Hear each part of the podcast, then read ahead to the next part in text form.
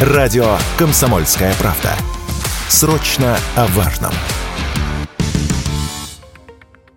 В России хотят начать продавать алкоголь и сигареты без паспорта. Все, что нужно будет для покупки – ваше лицо. С предложением запуска сервиса по продаже таких товаров с помощью биометрии выступил Центр биометрических технологий. Таким образом, специалисты хотят искоренить продажу алкоголя несовершеннолетним. По задумке, покупателю достаточно будет заранее сделать селфи в приложении госуслуги биометрия и подтвердить личность в цифровом профиле, единой платформе, которая будет содержать всю информацию о человеке.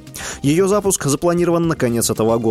Принять участие в программе уже высказали желание «Перекресток» и «Пятерочка». Однако, как рассказали эксперты, сначала нужно убедиться, что компании будут вкладывать достаточно денег в безопасность данных граждан. А это немалые суммы, рассказал радио «Комсомольская правда» эксперт в области безопасности Александр Власов. Для биометрических данных существуют очень жесткие стандарты защиты этих данных, которые хранятся. Поэтому все на самом деле зависит, готовы ли компании которые будут претендовать на торговлю алкоголем по биометрии, готовы ли они будут вкладывать крайне немалые средства в защиту хранилища этих данных. У меня что-то есть подозрение, что когда они посчитают, сколько им надо денег вложить, чтобы защищать эти данные по высшему классу, то они поймут, что или цены будут неконкурентоспособны, ну или надо как-то обходить это. К тому же компаниям стоит решить, готовы ли они вкладывать крупные суммы в технологию, которой будут пользоваться далеко не все. Оплата биометрией уже работает в разных сферах услуг в нашей стране.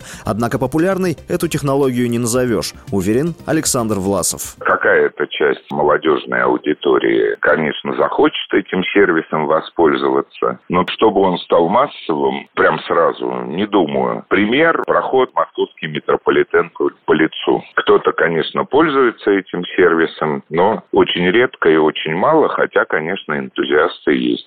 Распространение технологий с применением слепков лица тормозится еще и неготовностью граждан предоставлять свои данные в единую биометрическую систему. Согласно опросам, положительно к цифровому паспорту относятся только четверть россиян. Василий Воронин, Радио «Комсомольская правда».